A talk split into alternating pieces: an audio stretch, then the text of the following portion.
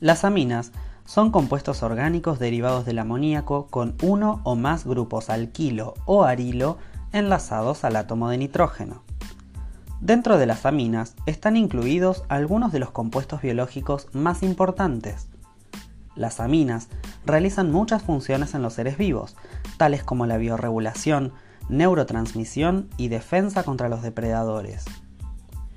Debido a su alto grado de actividad biológica, muchas aminas se utilizan como drogas y medicamentos. La vitamina B1 o tiamina es una coenzima que se requiere para ciertos procesos metabólicos y por tanto resulta esencial para la vida. En su forma reducida, aparece la penicilina, un antibiótico de gran importancia. Normalmente, las aminas se almacenan y se utilizan en forma de sales. Por ejemplo, la efedrina muy utilizada en medicamentos contra el catarro y alergias, se oxida fácilmente con el aire y además posee un olor desagradable a pescado, por lo cual se prefiere la utilización de su sal, clorhidrato de efedrina, para formular medicamentos, ya que así no se oxida y es inodora. Los alcaloides son un grupo importante de aminas biológicamente activas, sintetizados en su mayoría por las plantas para protegerse de los insectos y otros animales.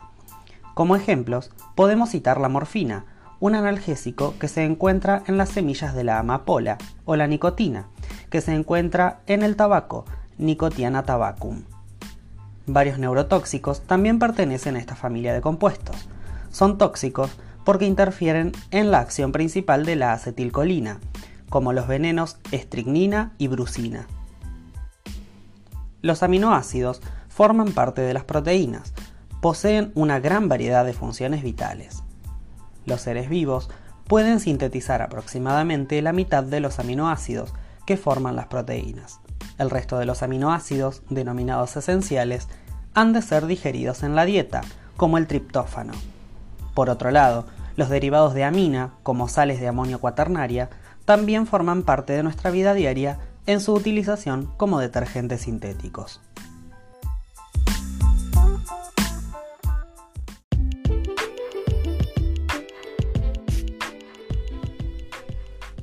Se puede considerar a las aminas como compuestos nitrogenados derivados del amoníaco, en el que uno o más grupos alquilo o arilo están unidos al nitrógeno.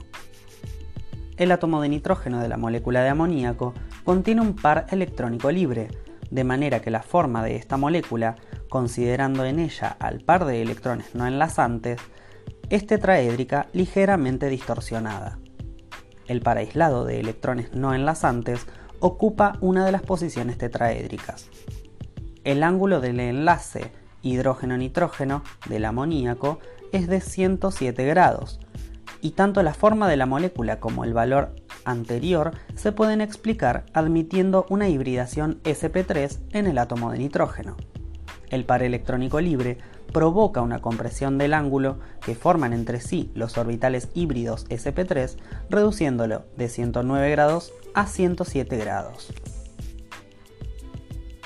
En las aminas, como la trimetilamina, el ángulo de enlace carbono-nitrógeno-carbono no está tan comprimido como en el amoníaco, porque los grupos alquilo, más voluminosos que los átomos de hidrógeno, abren ligeramente el ángulo, dejándolo en 108 grados.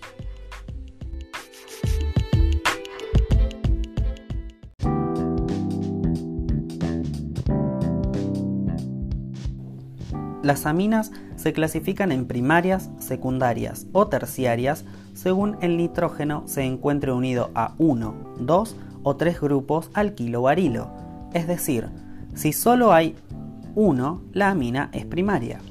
Si hay dos grupos, la amina es secundaria. Y si hay tres, es terciaria. En estas estructuras, los grupos R pueden ser alquilo o arilo, y cuando se encuentran presentes dos o más grupos R, estos pueden ser idénticos entre sí o diferentes. En algunas aminas secundarias o terciarias, el nitrógeno puede formar parte de un anillo. Las sales de amonio cuaternarias tienen cuatro grupos alquilobarilo enlazados al átomo de nitrógeno. El átomo de nitrógeno soporta una carga positiva igual que las sales de amonio sencillas como el cloruro de amonio.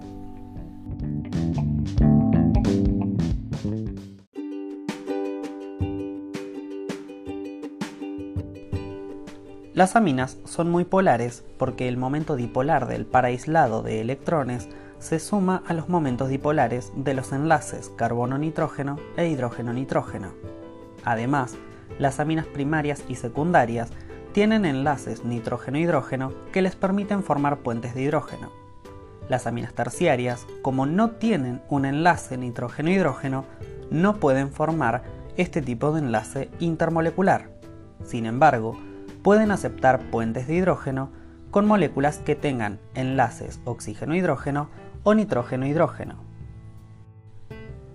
Como el nitrógeno es menos electronegativo que el oxígeno, el enlace nitrógeno-hidrógeno está menos polarizado que el enlace oxígeno-hidrógeno. Por lo tanto, las aminas forman puentes de hidrógeno más débiles que los alcoholes de pesos moleculares semejantes, y por tanto tienen puntos de ebullición menores que los de los alcoholes análogos. Las aminas terciarias, que no pueden formar puentes de hidrógeno, tienen puntos de ebullición más bajos que los de las aminas primarias o secundarias de pesos moleculares semejantes. Todas las aminas, incluso las terciarias, forman puentes de hidrógeno con disolventes hidroxílicos como el agua y los alcoholes. Por esta razón, las aminas de bajo peso molecular, hasta 6 átomos de carbono, son relativamente solubles en agua y en los alcoholes.